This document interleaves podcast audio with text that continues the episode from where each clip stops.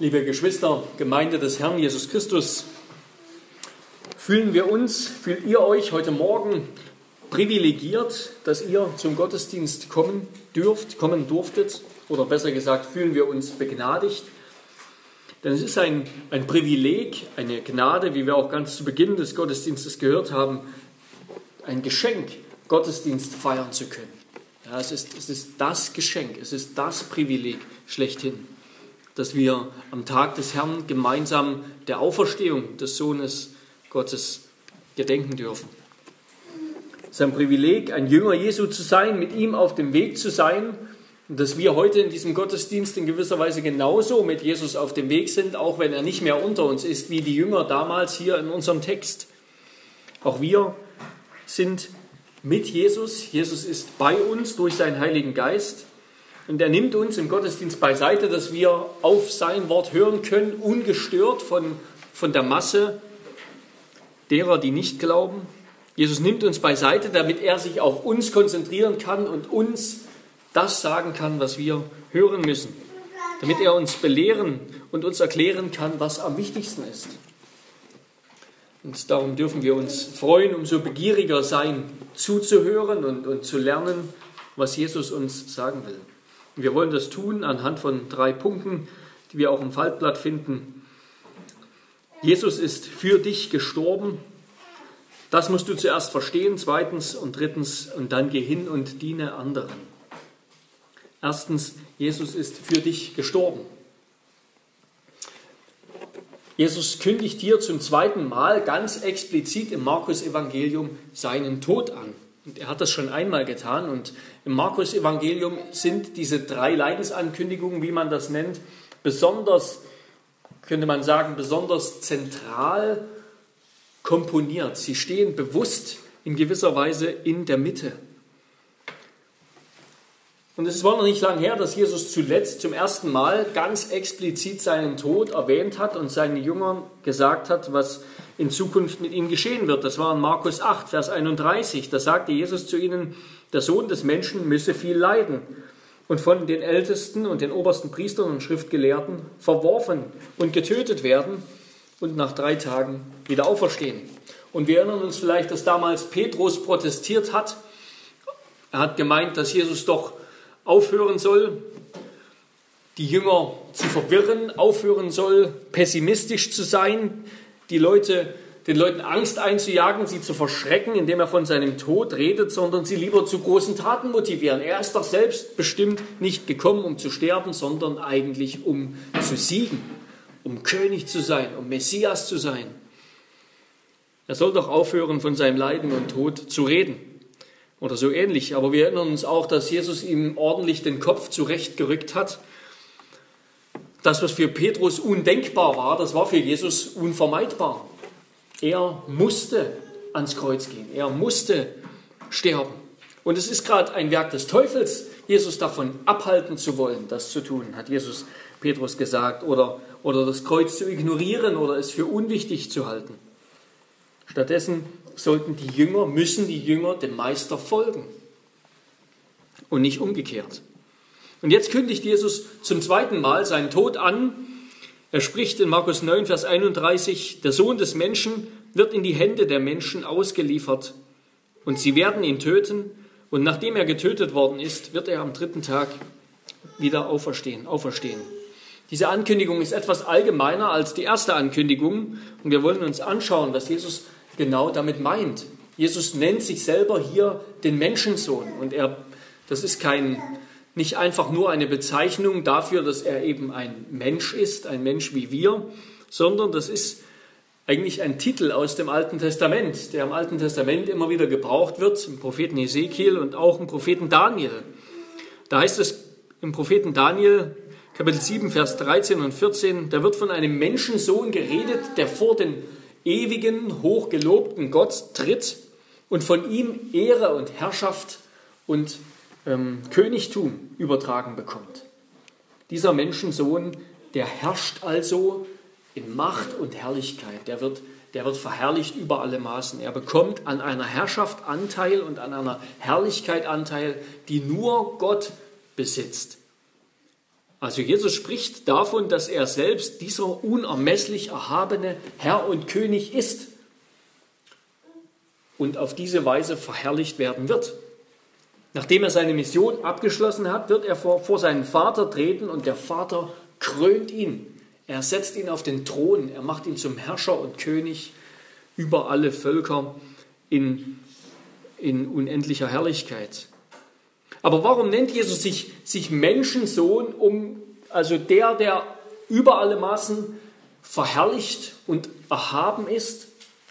Warum nennt er sich Menschensohn nur im nächsten Augenblick zu sagen, dass er getötet werden wird und sterben muss? Also eigentlich, um von seiner Erniedrigung zu reden. Das passt doch irgendwie nicht zusammen. Eigentlich nicht, aber in der Person Jesu passt das eben doch zusammen. Laufen alle Fäden aus dem Alten Testament zusammen. Er ist der größte König und er wird zugleich wie ein Verbrecher hingerichtet. Der Menschensohn ist so macht Jesus deutlich zugleich der Gottesknecht, der Gottesknecht aus dem Propheten Jesaja. Der unendlich Erhabene, der ist zugleich der Niedrigste, der zutiefst erniedrigste und gedemütigte und bloßgestellte. Der König der Herrlichkeit stirbt als ein, als ein gewöhnlicher Verbrecher, als ein missbrauchter, verratener, ermordeter Mann am Kreuz und trägt die Sünden seiner Mörder und Vergewaltiger. Und auch diese Bezeichnung Gottesknecht, das ist ein Titel, ein Titel, aus den der Prophet Jesaja benutzt. Und er verwendet ihn für einen Knecht, für jemanden, den Gott senden wird, damit er sein Volk Israel erlöst und an, an der Stelle seines Volkes leidet und stirbt. Und dieser Gottesknecht, der wurde ausgeliefert in den Tod, so heißt es bei Jesaja, in Jesaja 53, dieses bekannte Kapitel, in Vers 12, da ist dieses Wort ausliefern, was Jesus auch benutzt, verwendet, eben besonders in der, in der Septuaginta, in der griechischen Variante des, des Alten Testaments, auf die sich Jesus hier mit Sicherheit bezieht. Dort heißt es, darum will ich ihm die vielen zuteilen und mit Starken soll er Beute teilen zum Lohn dafür, dass er sein Leben in den Tod hingegeben, man könnte auch sagen eben ausgeliefert hat und unter die Übeltäter gerechnet worden ist, während er doch die Sünde der vielen getragen hat oder anders übersetzt, wegen ihrer Sünden ausgeliefert wurde und für die Übeltäter gebetet hat. Also Jesus ist der Knecht Gottes, der von niemand anderem ausgeliefert wurde als von Gott selbst.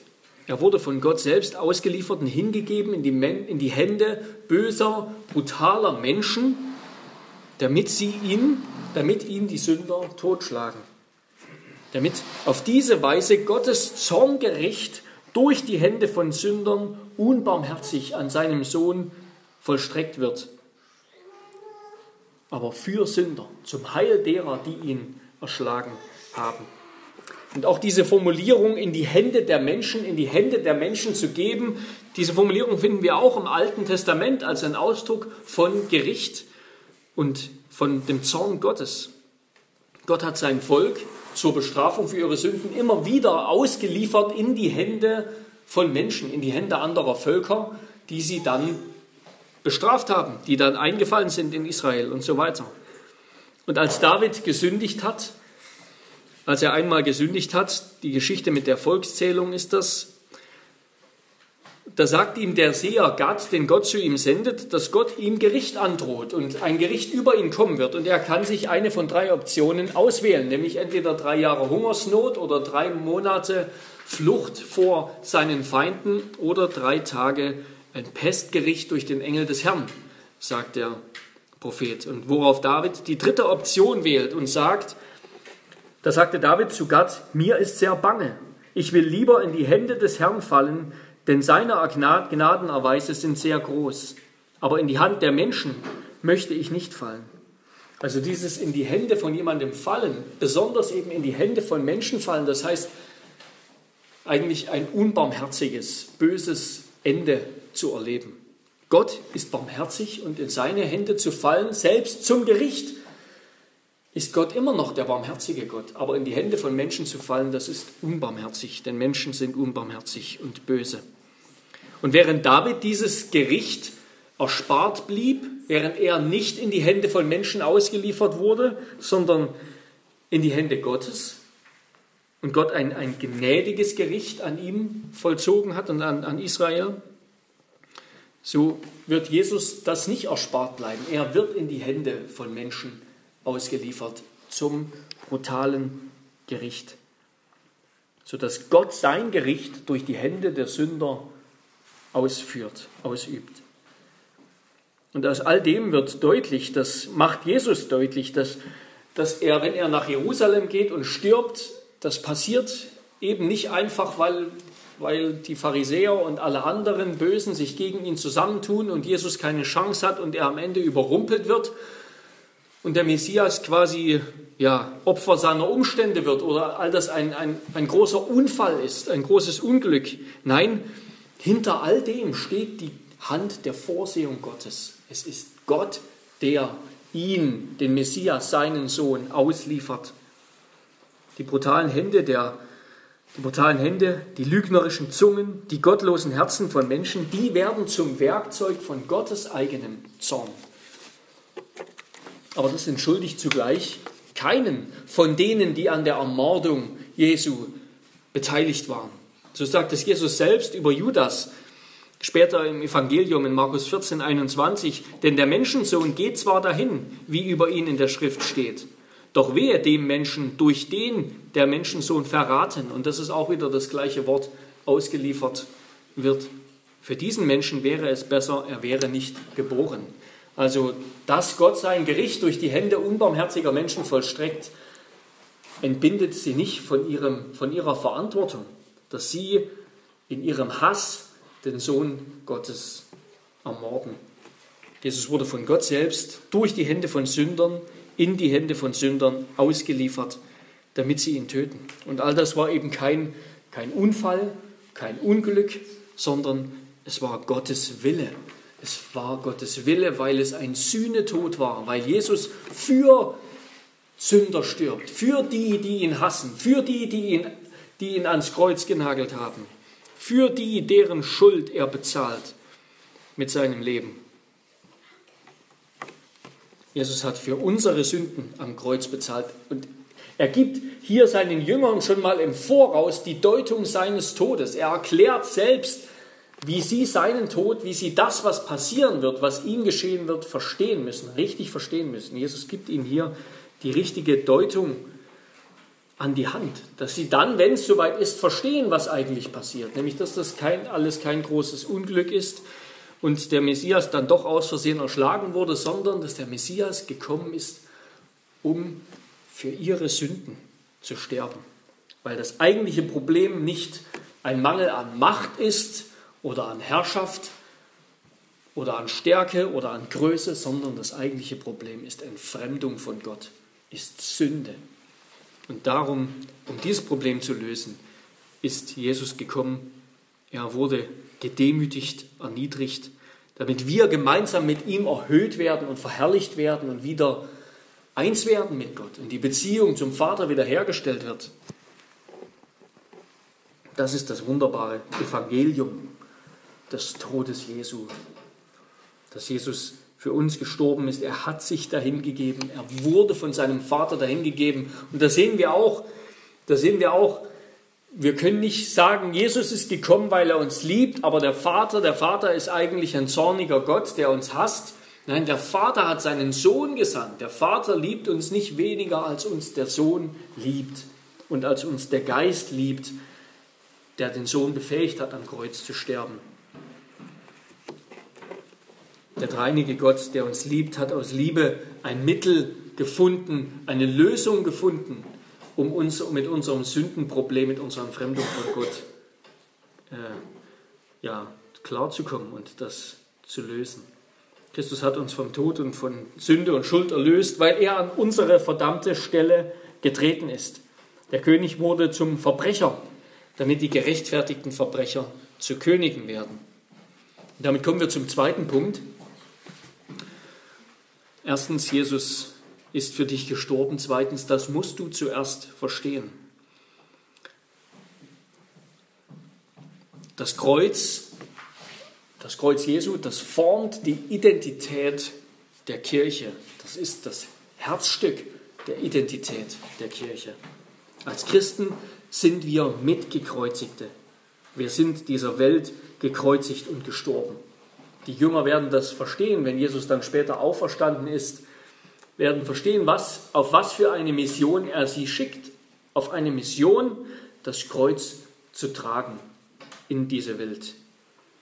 Und wenn wir das nicht verstehen, wenn wir nicht verstehen als Christen, was das Kreuz bedeutet, dann verstehen wir nichts. Dann werden wir nicht begreifen, was es bedeutet, ein Christ zu sein, ein Jesus-Nachfolger zu sein. Das Kreuz ist die Seele des Christentums auf dieser Erde, bis Jesus wiederkommt. Das Kreuz und nicht etwa der Thron oder das Schwert oder sonst irgendetwas anderes. Nein, das Kreuz ist die Seele des Christentums.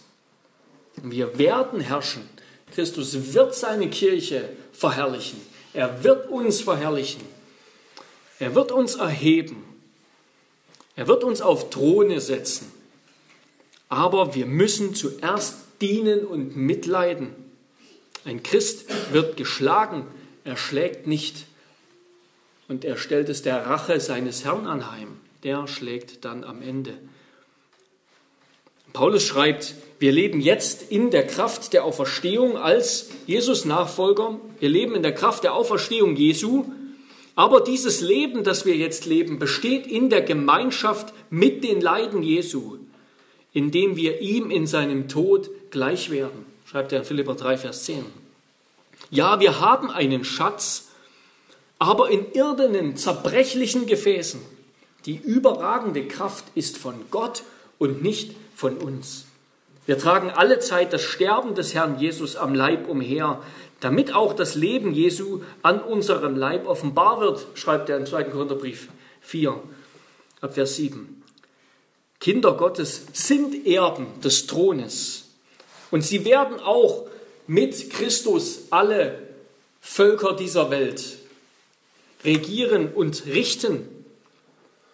Aber sie sind Kinder des Königs aber ein Erbe, ein Erbe des Throns, ein Erbe treten wir erst an, nachdem man gestorben ist.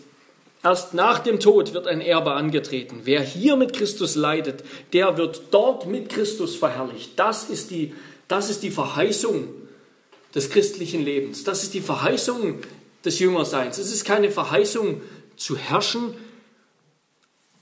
Christus herrscht durch das Wort, Christus herrscht durch die Verkündigung des Evangeliums in dieser Welt. Das ist sein Reich in dieser Welt. Dort, wo die Kirche das Wort Gottes verkündigt und wo die Kirche leidet um des Evangeliums willen, dort herrscht Christus in dieser Welt. Aber unser Leben hier, das ist, das, das wird zuerst einmal mit dem Kreuz und als ein Kreuz tragen identifiziert. Wer hier mit Christus leidet, der wird dort mit Christus verherrlicht und nicht anders. Herrlichkeit und Macht und weltliche Herrschaft ist nicht das Los der Kirche oder der Gläubigen in dieser Welt. Paulus schreibt, wenn wir aber Kinder sind, so sind wir auch Erben, nämlich Erben Gottes und Miterben des Christus, wenn wir wirklich mit ihm leiden, damit wir auch mit ihm verherrlicht werden. Römer 8, Vers 17. Der Sieg der Jünger Jesu, der Sieg der Kirche, der ist 100% gewiss, daran wird nicht gerüttelt und dieser Sieg wird herrlich und, und, und vollkommen sein. Aber wie wird er verwirklicht, dieser Sieg? Er wird verwirklicht durch Leiden. Jesu Kraft und Gnade erweist sich in unseren Leiden mächtig, sagt, er, sagt Paulus in 2. Korinther 12. Und das ist das Geheimnis der verborgenen Herrschaft der Kirche in dieser Welt. Christus herrscht durch sein Wort und durch seine Kirche in dieser Welt. Aber es ist eine verborgene Herrschaft in allen Ländern und Regionen und Enden dieser Erde. Christus herrscht durch seine erniedrigte Gemeinde. Wer zu Jesus gehört, der lebt hier auf dieser gefallenen Welt als ein Fremdling, sagt der Hebräerbrief und sagt Petrus. Diese Welt ist, ist nicht mehr sein Zuhause, sondern sie ist ein Jammertal. Sie ist ein Ort, der ihm Feind ist, genauso wie dieser Ort Jesus Feind, feindlich gesonnen war. Wer von Jesus, dem Opferlamm, das die Sünden der Welt trägt, erkauft wurde, der lebt jetzt selber wie ein Schlachtschaf in dieser Welt, sagt Paulus Römer 8, 36. Das Kreuz ist die Seele des Christentums auf Erden. Die Kirche ist jetzt noch nicht verherrlicht. Sie ist noch nicht im Zustand der Verherrlichung, sagt man in der Theologie, sondern sie ist im Zustand der Erniedrigung. Die Kirche jetzt, die Jünger jetzt, ist im Zustand des Leidens Jesu. Wir sind jetzt Kreuztragende. Ja, wir, wir leben aus der Kraft der Auferstehung. Wir sind schon wiedergeboren. Wir haben Anteil, wir haben die Verheißung der kommenden Auferstehung. Aber wir leben noch nicht als Verherrlichte, als Auferstandene. Der Sieg ist unser, aber er kommt noch. Christus hat den Sieg errungen, als er auferstanden ist von seinem Tod, aus dem Grab, vom Kreuz. Aber jetzt tragen wir zuerst noch ein Kreuz. Das Kreuz ist die Seele des Christentums auf Erden, nicht der Thron, nicht das Schwert. Wer das nicht begreift, der versteht nichts von der Kirche und er verleugnet außerdem den Tod Jesu mit einem selbstherrlichen und fleischlichen Leben. Und die Jünger, die Jünger haben das nicht verstanden. Oder man könnte das auch übersetzen, sie haben es ignoriert. Und aus Furcht vor einer erneuten Schelte und Ermahnung haben sie nicht weiter nachgefragt. Die Jünger waren zu sehr verstrickt in ein menschliches, verkehrtes Denken über den Messias. Sie hatten zu sehr ihr eigenes Jesusbild, ihr eigenes Messiasbild, das einfach partout nicht gepasst hat mit dem realen Jesus, mit dem, was er wirklich vorhatte. Und warum? Warum haben die Jünger das nicht begriffen? Kannten sie das Alte Testament nicht genug? Wussten sie nicht, was da alles steht in Bezug auf den Messias und all die vielen Verheißungen und Prophezeiungen? Natürlich, natürlich kannten sie das Alte Testament. Sie kannten das Alte Testament wahrscheinlich viel besser als wir. Und auch die Pharisäer kannten das Alte Testament wie ihre Westtasche und konnten es rauf und runter zitieren. Aber weil sie die Sache, wie Luther sagt, oder die Mitte der Offenbarung nicht verstanden haben, nämlich Christus, weil sie Christus nicht erkannt haben, wer er wirklich ist, haben sie gar nichts verstanden. Am Ende haben sie das Evangelium ersetzt mit ihren eigenen Lehren. Das Evangelium vom wahren Messias ersetzt mit ihren eigenen Lehren.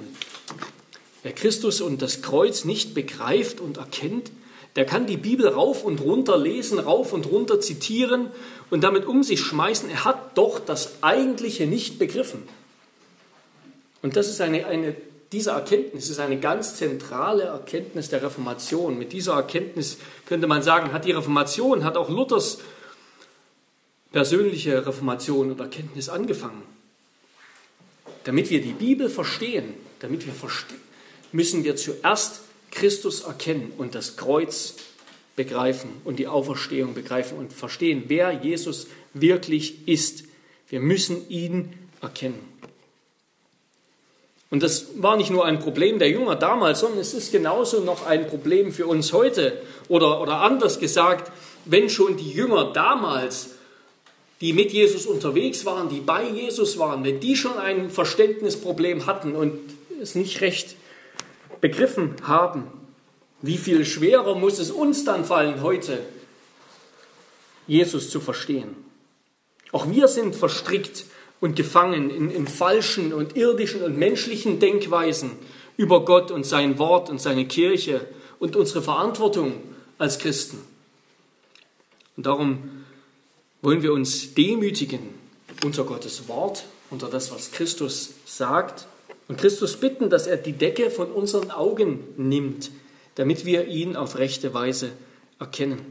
Möge er uns davor bewahren, dass wir uns zu tief wie die Pharisäer, die doch die Bibel so gut kannten, die das Alte Testament so gut kannten, zu tief in menschliches, verkehrtes Denken verstricken, sodass wir Christus nicht mehr erkennen können. Und damit kommen wir zum dritten Punkt und dann geh hin oder geh und diene anderen. Und es ist irgendwie zutiefst ironisch, die Jünger haben sich nicht getraut, Jesus weiter zu fragen, was er mit seinem Tod eigentlich meint. Aber stattdessen haben sie sich getraut und fröhlich darüber diskutiert, wer der Größte ist. Direkt nachdem Jesus von seinem Tod geredet hat.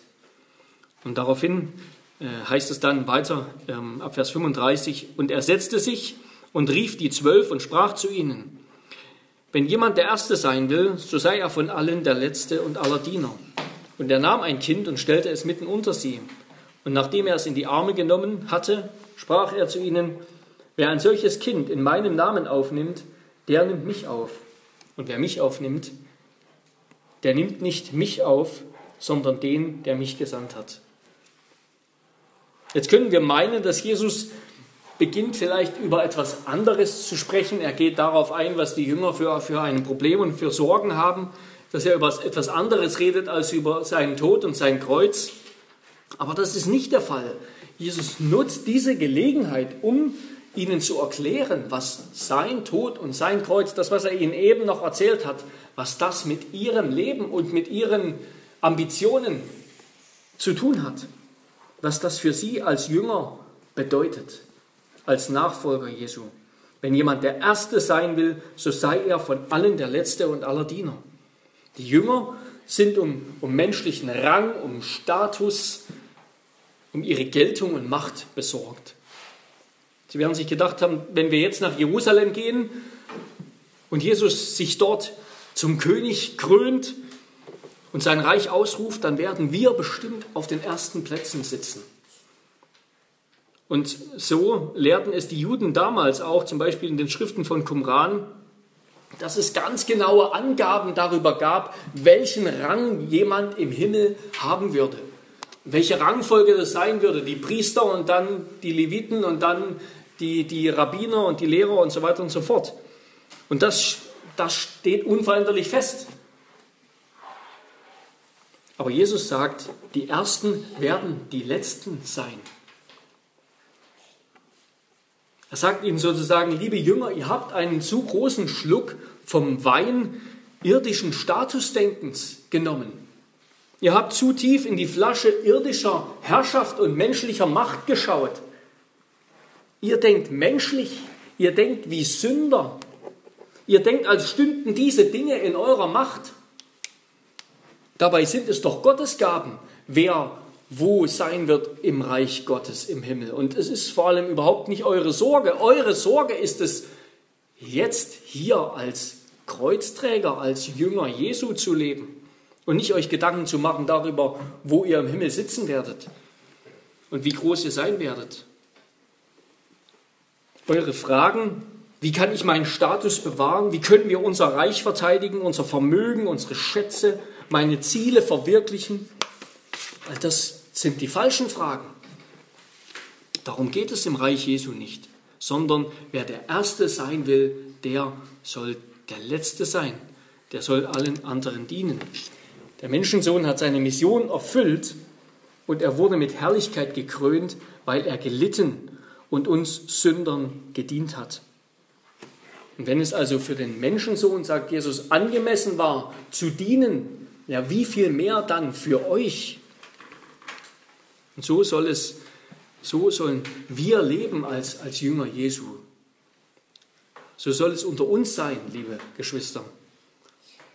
So sollen wir als, als Gläubige mit unseren Brüdern und Schwestern leben. Daran, sagt Jesus, daran wird uns die Welt als Gottes Kinder erkennen, als Gottes Volk erkennen, wenn wir einander lieben und dienen, wenn wir so sind wie Jesus, zu dem wir sagen, dass wir gehören. Wenn in der Gemeinde nicht mehr groß oder klein, reich oder arm, Mann oder Frau, schwarz oder weiß etwas gilt, so dass wir nur mit unseresgleichen Gemeinschaft haben oder nur unseresgleichen lieben und dienen. Denn so tun es auch die Zöllner und die Sünder. Auch die Sünder sind um ihren Status und um ihre Größe besorgt, sagt Jesus. Sondern wenn wir einander lieben und denen dienen, die so ganz anders sind als wir, weil wir eine Familie in Christus sind, weil wir Jünger Jesu sind ein Kreuz tragen, wie er ein Kreuz getragen hat. Wenn wir so selbstlos miteinander leben und einander dienen, dann sind wir wie Jesus. Über den es heißt in Philipper 2, er, der Gott in allem gleich war und auf einer Stufe mit ihm stand, nutzte seine Macht nicht zu seinem eigenen Vorteil aus im Gegenteil, er verzichtete auf alle seine Vorrechte und stellte sich auf dieselbe Stufe wie ein Diener. Er wurde einer von uns, ein Mensch wie andere Menschen. Aber er erniedrigte sich noch mehr. Im Gehorsam gegenüber Gott nahm er sogar den Tod auf sich. Er starb am Kreuz wie ein Verbrecher. Deshalb hat Gott ihn auch so unvergleichlich hoch erhöht und hat ihm als Ehrentitel den Namen gegeben, der bedeutender ist als jeder Name. Was bei Gott groß ist und angesehen ist, das ist hier in dieser Welt klein und gering und schmutzig. Bei Gott ist es groß und herrlich zu dienen. Und Gott wird die groß und herrlich machen, die dienen.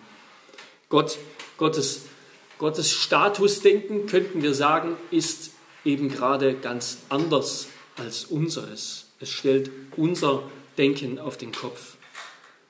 Aber wenn Jesus das sagt, hebt er nicht einfach jedwede Autorität oder Ordnung oder Unterschiede auf und sagt, dass wir einfach alle einander dienen und gleich sind und fertig, sondern er sagt, wer in meinem Königreich herrscht, der dient allen, über die er herrscht. Wer in meinem Königreich herrscht, der dient allen, über die er herrscht. Jesus stellt die Werte dieser Welt auf den Kopf. Und das ist eine wichtige Botschaft an, an alle Christen, an alle Gläubige, insbesondere aber an, an alle, die Jesus in seiner Kirche mit Autorität bevollmächtigt an, an uns Pastoren und, und Hirten der Gemeinde. Die müssen die ersten Diener, wir müssen die ersten Diener der Gemeinde sein. Ihnen steht zuallererst Demut, das heißt Dienemut zu Gesicht.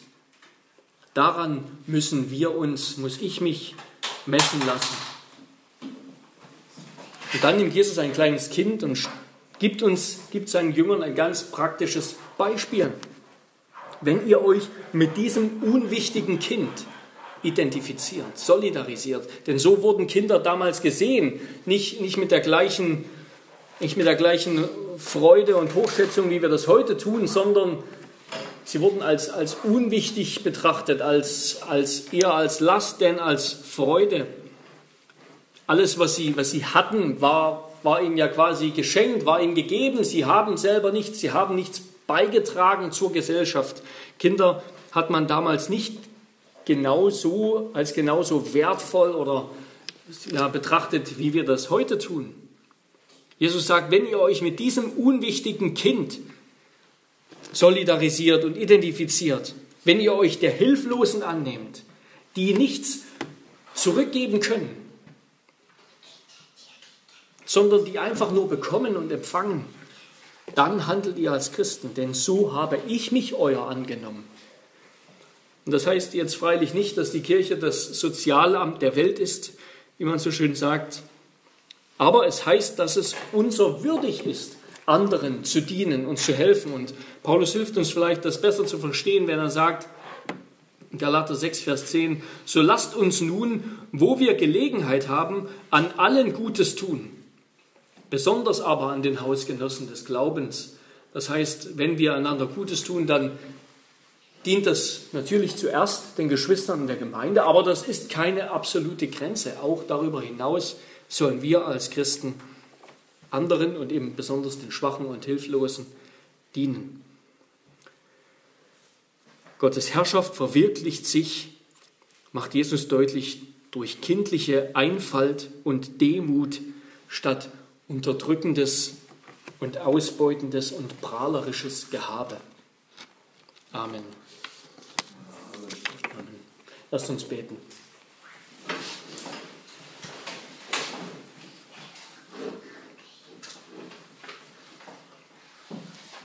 Herr unser Gott, wir danken dir, dass du uns, himmlischer Vater, so sehr liebst, dass du deinen Sohn dahingegeben hast, ihn ausgeliefert hast zum, zu einem unbarmherzigen, schrecklichen Gericht. Herr Jesus Christus, wir danken dir, dass du aus, aus reiner Liebe zu uns gekommen bist. Du hast dich erniedrigt. Du, der du nicht uns gleich warst, bist uns gleich geworden. Du, der du deine eigene Ehre hättest suchen können, deine eigene Gerechtigkeit, dein eigenes Recht, du hast dich erniedrigt und hast unsere Ehre gesucht, hast unsere Gerechtigkeit herbeigeschafft und hast uns ins Recht gesetzt durch deinen Tod. Herr, wir danken dir, dass du dich so erniedrigt und gedemütigt hast und dass du uns damit nicht nur erlöst hast, sondern auch ein Beispiel gegeben hast, was es heißt, als deine Jünger zu leben. Herr, lass uns das verstehen, was es bedeutet, dass das Kreuz die Seele des Christseins ist. Dass das Kreuz beschreibt, wie wir jetzt leben sollen, als solche, die zu Jesus gehören, die von ihm erlöst wurden am Kreuz. Herr, hilf uns zu lernen, einander so zu dienen, den Hilflosen und Schwachen so zu dienen, wie du uns das vorgemacht hast. Das beten wir in Jesu Namen. Amen.